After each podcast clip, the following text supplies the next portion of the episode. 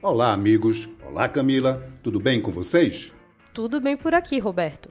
Começa agora mais um podcast CE, informativo produzido remotamente pela Gerência de Jornalismo do Tribunal de Contas de Pernambuco. Na edição desta semana, nós vamos falar sobre gordofobia, que é o preconceito contra as pessoas que estão acima do peso, uma prática condenável, mas muito comum ainda na sociedade. Diariamente a gente se depara com casos de gordofobia. Por isso, é sempre importante abordar o assunto e refletir sobre esse tipo de atitude. Para falar sobre o assunto, nós convidamos a educadora Samia Veras, ativista da causa Plus Size e criadora do projeto As Mil Faces de uma Plus.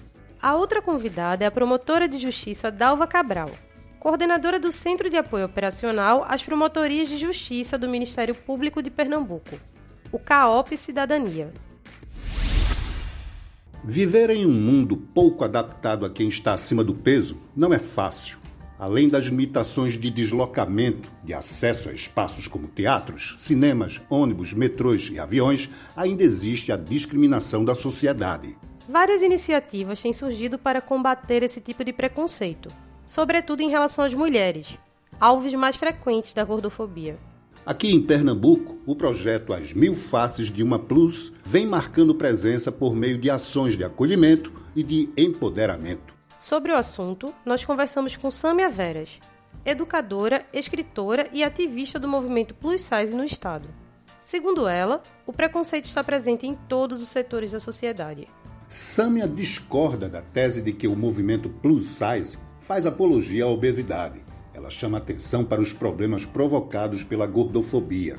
E nós fazemos sim, não apologia à obesidade, mas fazemos apologia à felicidade, porque nós sabemos que quando a gente é vítima de um preconceito, a gente tem vários outros fatores. Exemplo, é, a nossa autoestima ela tem a tendência a cair. É, Muitas mulheres, muitas meninas novas, inclusive, morrem por conta da depressão.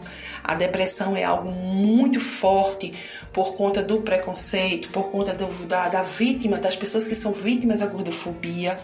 Então eu acredito e eu tenho certeza que o movimento Plus Size ele está aí presente, não somente em Pernambuco, como eu já falei anteriormente, mas no Brasil, para que a mudança aconteça, para que todas nós juntas façam uma mudança e conscientize as pessoas do ato terrível que elas estão cometendo.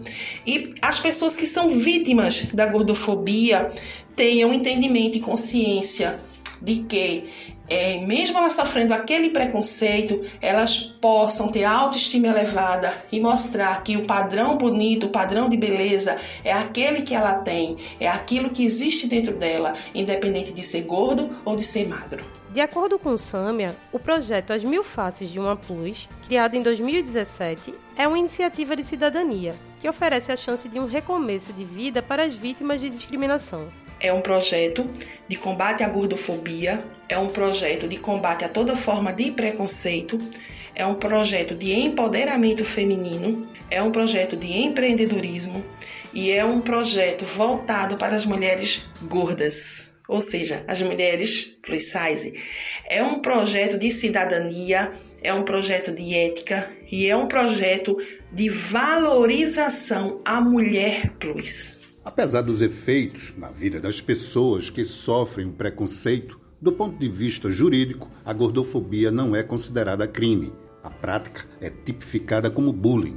Para a promotora de justiça Dalva Cabral, é necessária a criação de uma lei específica contra atos dessa natureza. A gente precisa de uma normativa mais direta, mais efetiva, para que as pessoas temam, porque o receio faz parte dessa, desse possível afastamento e divórcio entre conduta e prática do crime. E o bullying não traz essa consequência penalizadora. Apesar disso, onde se tem enquadrado o bullying hoje? No artigo 146 do Código Penal, que é o constrangimento. Quem, através de grave ameaça ou violência, constrange a pessoa a fazer ou deixar de fazer determinadas situações. A promotora destaca que, na falta de uma lei para coibir a gordofobia, vale apostar no trabalho de educação inclusiva.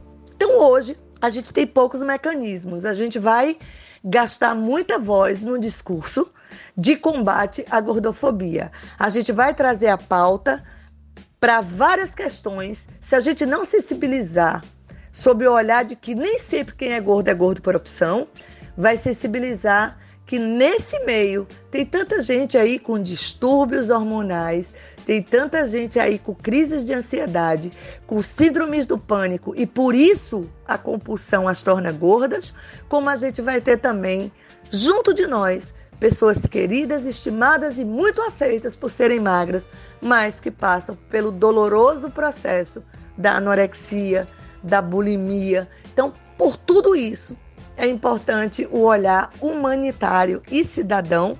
Vale registrar que, antes de tudo, cabe a nós, como sociedade, combater não apenas a gordofobia, mas todo tipo de preconceito e discriminação.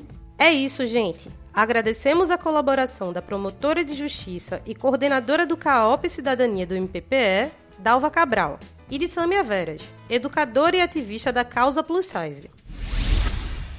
A edição desta semana do podcast TCE fica por aqui. Na locução e produção do programa, Roberto Gomes e Camila Merenciano.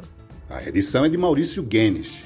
Se você quer fazer alguma crítica ou sugestão de pauta, entre em contato com a gente através do e-mail imprensa@tce.pe.gov.br. Um abraço a todos e até a próxima semana.